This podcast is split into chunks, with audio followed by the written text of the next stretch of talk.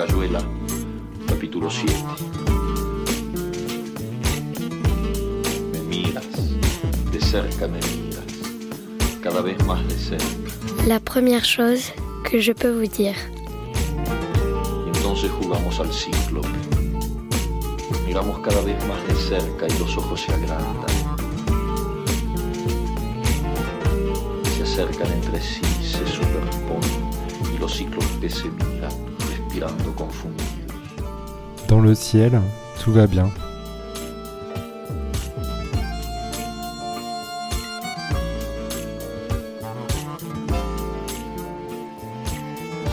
La première chose que je peux vous dire, c'est que je suis heureux et encore surpris d'être là pour cette résidence.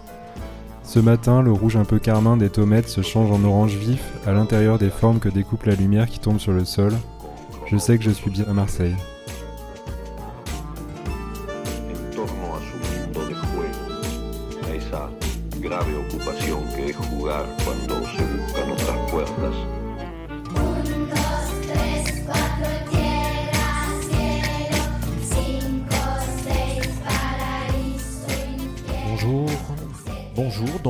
Va bien. Bonjour. Bienvenue à cette euh, rencontre, le, le brunch euh, littéraire, euh, la revue radiophonique, la première chose que je peux vous dire, qui est le pendant euh, radio de la revue papier qui existe euh, du même nom. Ça t'intéresse une revue papier d'ailleurs peut-être? Oui On va en parler, les revues papier, les, les fanzines, les zines, euh, on n'est pas tout à fait sur le même principe, mais j'imagine que ça éveille des choses, euh, des choses chez toi. Alors, un, un tout petit mot pour te, pour te présenter. Tu es, euh, tu es euh, né dans les années 80, on ne va pas forcément préciser une date précise. Euh, tu, es, très tôt pris par, euh, le dessin, par les livres, la lecture, tu t'orientes vers les, beaux-arts, et au, fur et à mesure, tu, te prends de passion pour la chose imprimée.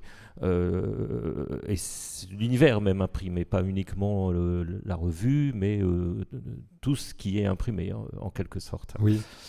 Euh, du coup, tu, tu vas vers la micro-édition. euh, enfin, je ne sais pas si c'est du coup, mais en tout cas, euh, ça me semble assez, assez lié. Euh, tu mènes un travail de, de recherche qui est, qui est nourri par ton, ton goût, ton, ton- ta passion même pour la, la couleur. Oui. On va en parler avec le, le projet et puis l'observation du, du paysage. Et justement, deux choses que tu vas travailler en résidence, que tu travailles en résidence actuellement. Et euh, ce projet, c'est devenu ton, ton nom de plume, ton alias. Euh, dans le ciel, euh, tout va bien. Qu'il faut retenir, mais on s'habitue et au bout d'un moment, tout va bien. Euh, tu, tu, à, la, à la suite de ce travail de recherche et de cette passion pour euh, la chose imprimée, tu, tu travailles beaucoup pour euh, différentes manifestations, d'organisation de rencontres, d'expositions, et puis un, un festival, le Fanzine Festival, qui, qui euh, regroupe euh, des auteurs euh, à Paris, des auteurs illustrateurs. Encore aujourd'hui Ça existe Oui, ça, hein ça continue. ça ouais. continue.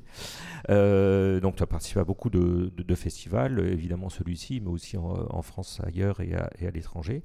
Et puis euh, depuis peu, tu, tu as, euh, dis-tu, un besoin de, re- de revenir à la, à la narration, à- au fait de raconter peut-être quelque chose de moins abstrait qui peut-être le travail que tu euh, faisais dans, dans les fanzines. Est-ce que tu peux travailler, pa- parler un petit peu de ce, ce travail justement euh, euh, qui, qui continue, hein, qui est encore une, une manière pour toi d'a- d'appréhender le dessin, la, la chose imprimée, des, des fanzines, des zines même.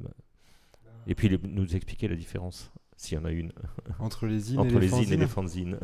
Bon, c'est un peu, euh, un peu la même chose. Ça dépend en fait euh, probablement de des cercles, euh, des différents cercles de, de, de micro-édition. euh. C'est un peu pour les initiés, euh, Ouais, les zines.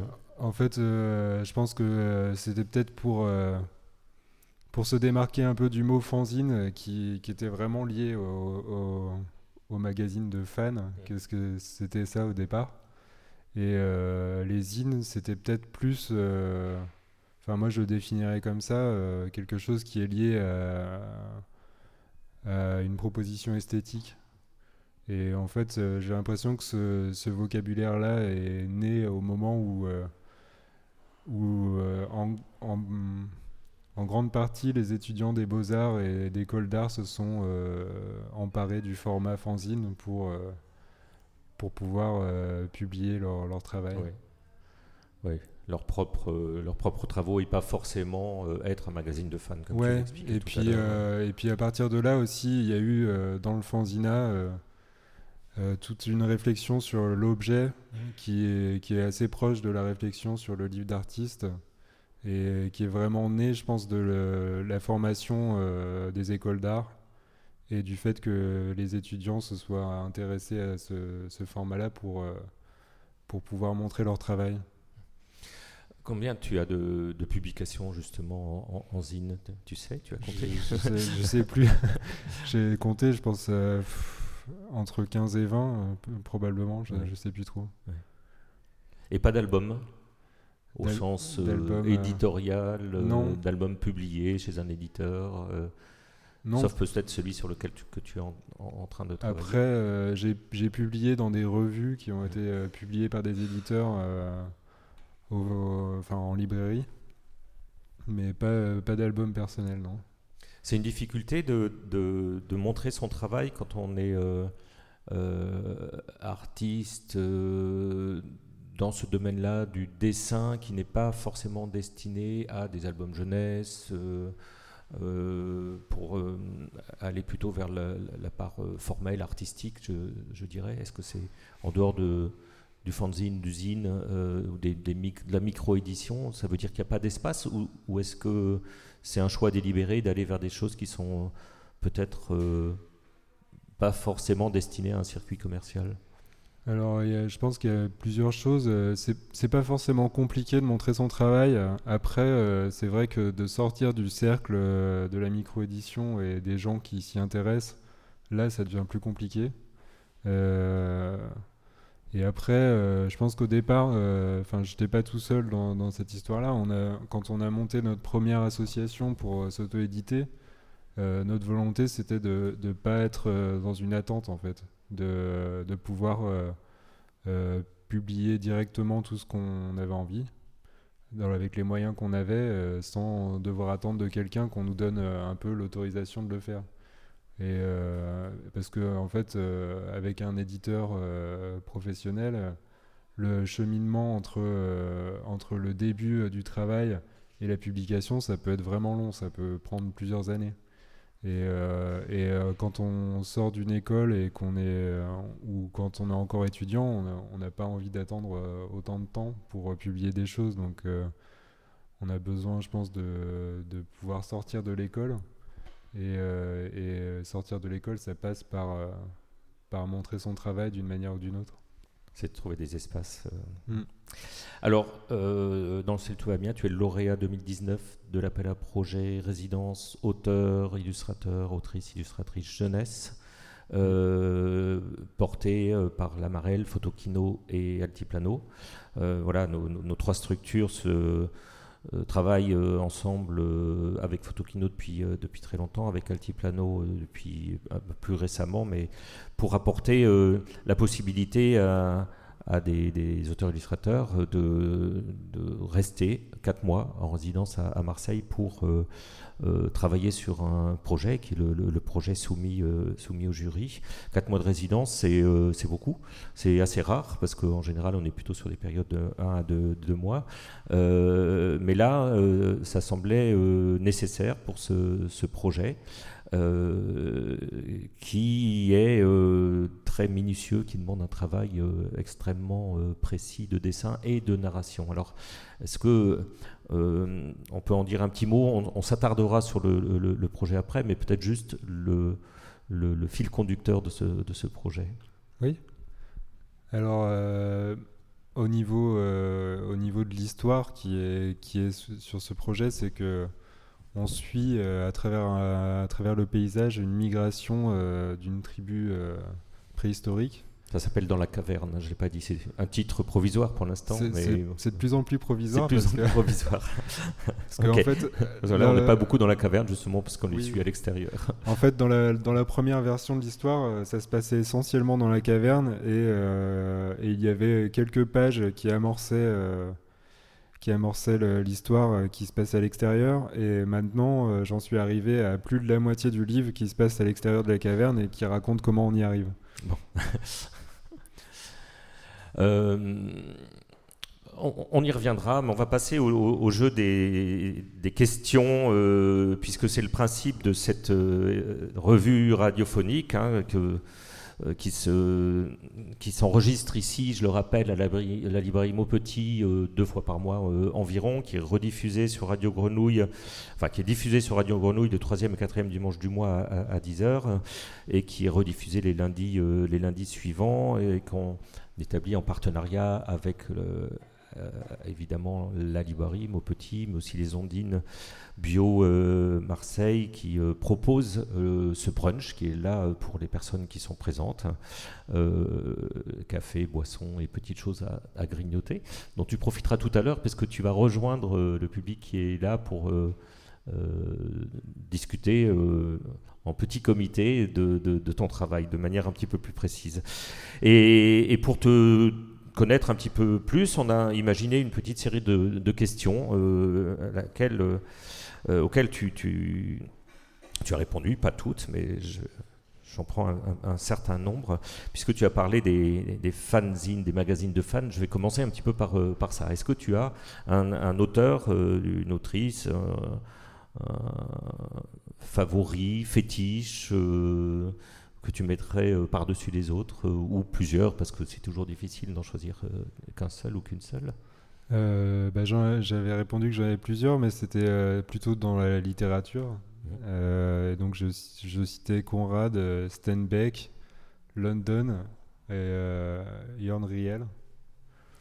Donc des, des- des- des auteurs de, de romans, euh, on va dire d'aventure, euh, en tout cas on peut Ouais, les classer comme ça, même ouais. si ce sont des grands, des, des grands écrivains, mais où il se passe quelque chose quand même toujours. Ouais, et euh, après, ça, ça dépend. Pour chaque auteur, euh, je pourrais citer des qualités différentes. Moi, j'ai été fasciné par Conrad parce que je trouve qu'il aborde quelque chose qui est de l'ordre de l'indicible et qu'il y arrive très bien.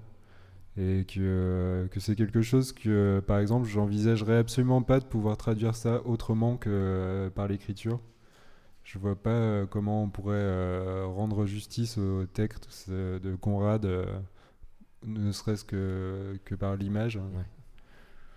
Et euh, pour Steinbeck, c'est différent, c'est euh, tout, le, tout le contexte social euh, qui est lié à, à son écriture et en même temps euh, les, les descriptions de, de communautés et de groupes d'amis que je trouve euh, très fortes et très touchants. Et puis London, euh, ouais, il y a- il y, a vraiment quelque chose de l'aventure, de la description de, de, de plein de choses qui sont assez, euh, assez enivrantes aussi. euh. Et puis Unreal, euh, c'est aussi l'aventure, mais avec un humour euh, que je trouve euh, génial. C'est un des rares auteurs qui a réussi à me faire rire euh, vraiment euh, des- enfin, pour de vrai en, en le lisant. Ce qui n'est pas forcément facile euh, Non. par l'écrit justement là. Bah, rire, euh, rire seul en lisant un roman, ça arrive quand même assez rarement. Euh, ça fait un beau, un beau panel. Ouais. On retrouve peut-être aussi des, des- des choses. Jack London et le, le goût des paysages, je pense aussi, euh, il y a- Ouais. il y, a ça chez lui. Euh, est-ce, que, est-ce que tu as, autre question, euh, euh, un coup de cœur artistique à nous, à nous conseiller, qui peut être quelque chose de récent ou d'un petit peu plus ancien? Bah, je pense que j'en ai régulièrement, mais euh, là j'avais retenu euh, un film que j'avais vu euh, quelques temps avant qui s'appelle The Florida Project, euh, dont le titre je trouve est, est absolument pas adapté à ce qui, ce qui décrit, mais euh, c'est euh, un film dont la photographie est assez remarquable, mais c'est surtout euh, un film où euh, il y a des enfants qui jouent en liberté et d'une manière extrêmement juste. Je crois que j'ai presque jamais vu des enfants jouer comme ça dans un autre film. Et, et donc je pense que rien que pour ça, c'est à voir. The Florida Project. Hmm. Tu te souviens du nom du réalisateur? Alors ça, je m'en souviens Non, pas. moi non plus. Euh, on va écouter euh, ça et tu vas nous en parler aussi.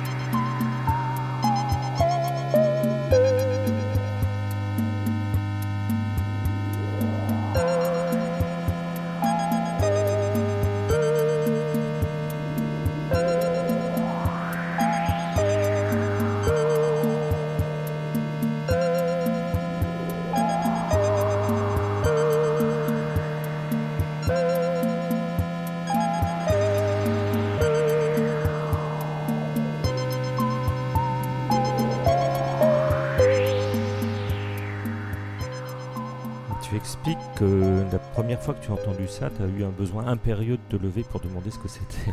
ouais, c'est vrai. Ouais, j'étais à un festival euh, de fanzine euh, à Bruxelles. Et euh, il y avait, comme souvent dans les festivals de fanzine, des gens qui étaient chargés de faire la programmation musicale en direct. Et du coup, ils ont passé ce morceau. et quand je l'ai entendu, ça m'a ça m'a vraiment plu et j'avais besoin de savoir ce que c'était. D'autant plus que là, la personne qui faisait son mix euh, de musique euh, mixait avec des cassettes audio, parce qu'il y a tout un courant euh, de musique euh, un peu alternative qui diffuse euh, sa musique avec des cassettes audio Ouais. maintenant. Et du coup, il n'y a pas d'autre moyen de les écouter à part acheter leur musique sur, sur internet. Ouais. Et comme je n'ai pas de, de lecteur cassette, c'est ce que j'ai fait. J'ai été acheter l'album. et euh, je pense que je sais pas euh, quelle renommée ils ont, mais euh, probablement c'est un groupe pas très connu quand même. Je crois que c'est des Canadiens. Ça s'appelle Monroeville Music Center. Et le morceau qu'on entend, c'est Coast Phase. Ouais. Il y a quelque chose d'un peu minimaliste là. Moi, ça me fait penser à du Pascal Comlade. ouais, j'aime bien. Il y a un côté assez narratif en plus dans cette musique. Et c'est euh, aussi assez proche de ce que tu disais tout à l'heure sur euh, ces enfants euh, vus jouer en liberté. Euh, Il y a quelque chose d'un peu, enfantin peut-être aussi dans cette, dans cette musique. En tout cas, un peu faussement simple probablement Ouais. et, et ludique. Ouais, c'est peut-être l'évidence de la mélodie. mais- Et puis les, les sons qui sont utilisés. En tout cas, on peut trouver ça sur Internet si on n'a pas de, de, de cassette. Ouais, tout à fait. Alors, est-ce que tu as euh, un, un Oloé, c'est-à-dire un espace élastique où lire ou écrire, ce, mot inventé par Anne Savili, qui est une des autrices qu'on a reçues en, en résidence Euh, Est-ce qu'il y a un endroit euh, où tu aimes particulièrement soit lire, soit écrire, soit les deux? Enfin, écrire ou dessiner d'ailleurs. Ouais. Alors, ce que je disais, c'est que pour dessiner, c'est plutôt un bureau. Après, ça dépend quelle manière de dessiner, mais pour écrire, prendre des notes euh, dans un carnet, dans le train, souvent. J'aime bien. euh, Enfin, le train, c'est un moment qui me qui me détache, euh, je trouve, sans doute pas mal des contingences matérielles et qui me permet d'avoir une pensée bien plus libre. Et, et puis pour lire, je crois que je lis jamais autant que quand je suis en voyage. Probablement aussi parce que euh, le voyage me permet d'être détaché de, tout ce qui est euh, internet, euh, ordinateur et, toute la facilité d'accès à plein d'informations qui, la plupart du temps, me m'empêche de me concentrer autant sur la lecture de livres. Le train est très souvent cité par, les, par nos invités. Comme pas. étant effectivement un, un lieu de, de lecture, de pensée, de méditation. De moins en moins parce qu'on a Internet dans le train maintenant, de plus Ouais. en plus. Et c'est un peu compliqué. Mais quand même, ça reste un, un lieu un peu privilégié. Est-ce que tu as une journée type euh, de travail? Alors ça, Justement, c'est- pour revenir au contingent. Ça, ça dépend tout à fait de quel genre de travail on parle. euh, si c'est euh, si par exemple euh, travailler la narration avec des croquis, faire euh, beaucoup d'essais pour trouver la tonalité, c'est une journée qui va se passer à un bureau et, et qui peut être. en fait, je peux travailler beaucoup d'heures d'affilée d'un seul coup. Et après, ça peut être aussi des journées où je fais complètement autre chose, mais je réfléchis à mon travail. Et en fait, j'ai pas l'air de travailler, mais, euh, mais je travaille dans ma tête. et je prends des notes de temps en temps. euh.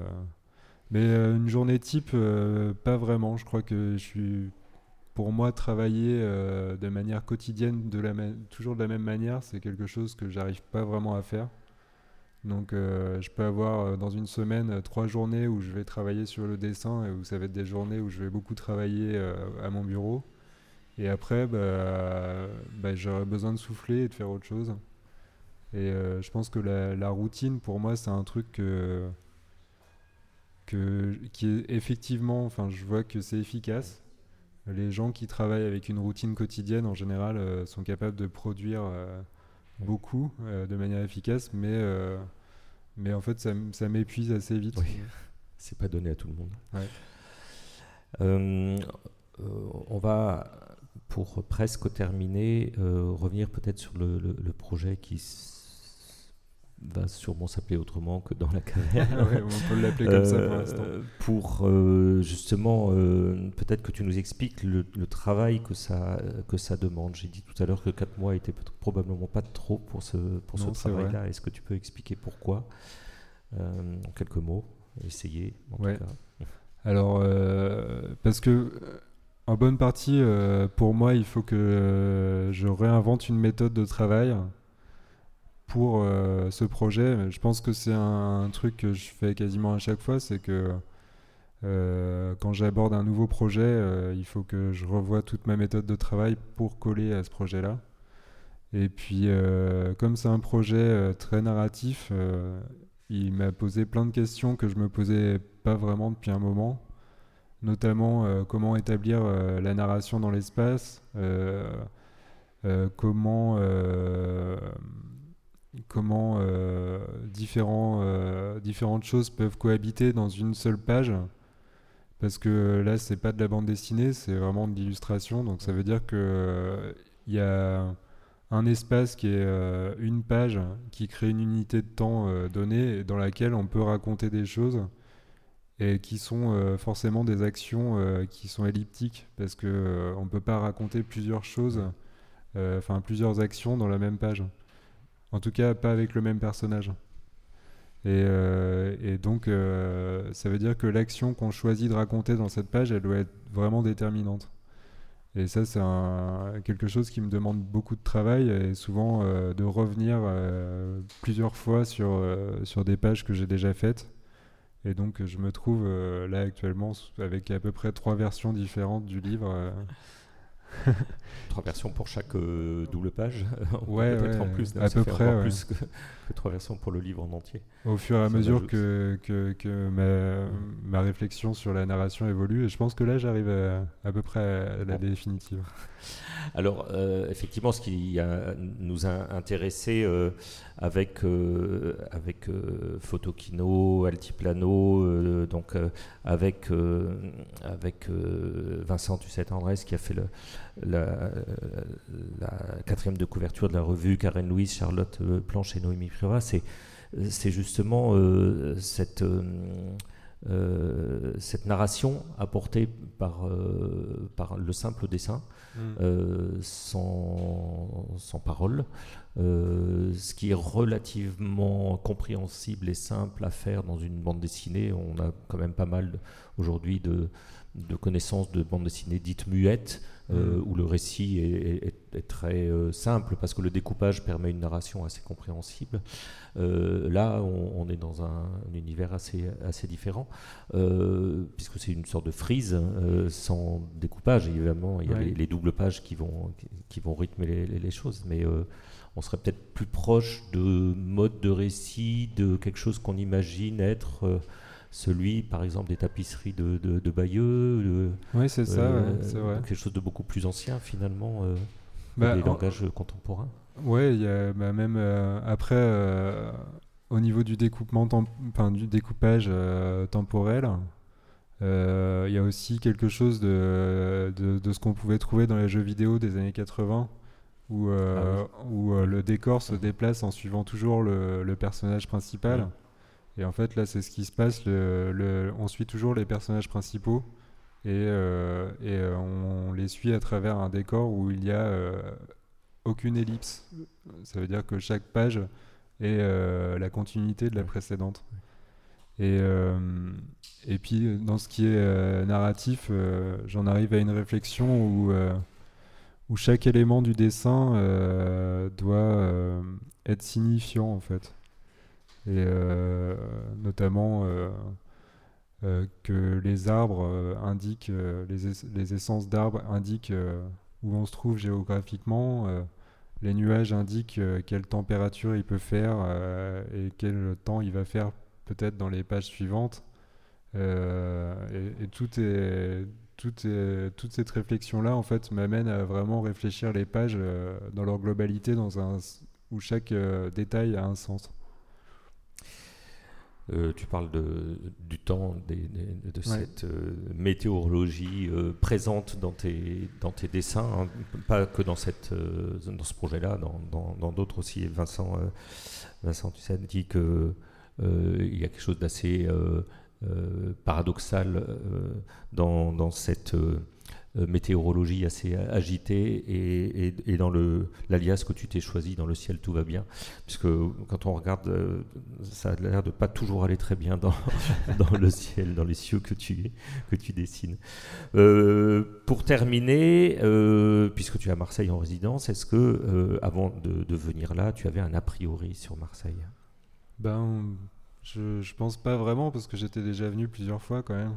Et euh, ce que je disais, c'est que j'ai l'impression que c'est euh, c'est peut-être ça mon a priori, c'est que c'est encore une ville où il y a beaucoup de choses de possibles. C'est assez bordélique, mais euh, mais on trouve des choses qui ont disparu de pas mal de grandes villes parce que parce que les, la situation politique a fait qu'on a dégagé euh, en bonne partie les pauvres des centres-villes et que, que du coup toutes euh, les activités alternatives ont été euh, mises dans des endroits bien balisés euh, où on ne peut pas dépasser. Et j'ai l'impression qu'à Marseille, on trouve plus de liberté là-dessus et que c'est sans doute aussi le prix à payer est assez élevé euh, parce que euh, on a une gestion de la ville euh, quand même assez calamiteuse mais voilà Eh ben, ça, je pense que c'est pas un a priori. Je pense que c'est une manière de voir la ville qui est pas euh, qui est pas fausse. Je pense qu'on a, on a beaucoup de choses à dire euh, là-dessus.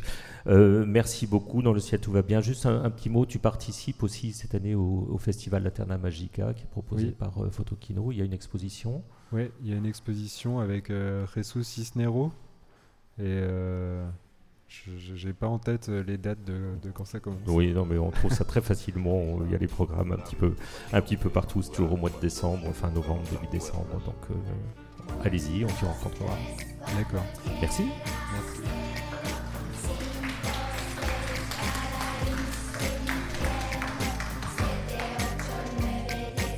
La première chose que je peux vous dire est une revue, radio et papier, dont le titre est inspiré par la première phrase de La vie devant soi, le roman de Romain Gary et Mila Jarre. Production, Radio Grenouille et La Marelle. Présentation, Pascal Jourdana. Voix, Manon et Violette. Suivi de production, Fanny Pomered, La Marelle, et Pauline Gervais, Radio Grenouille. À la technique, Jean-Baptiste Imbert.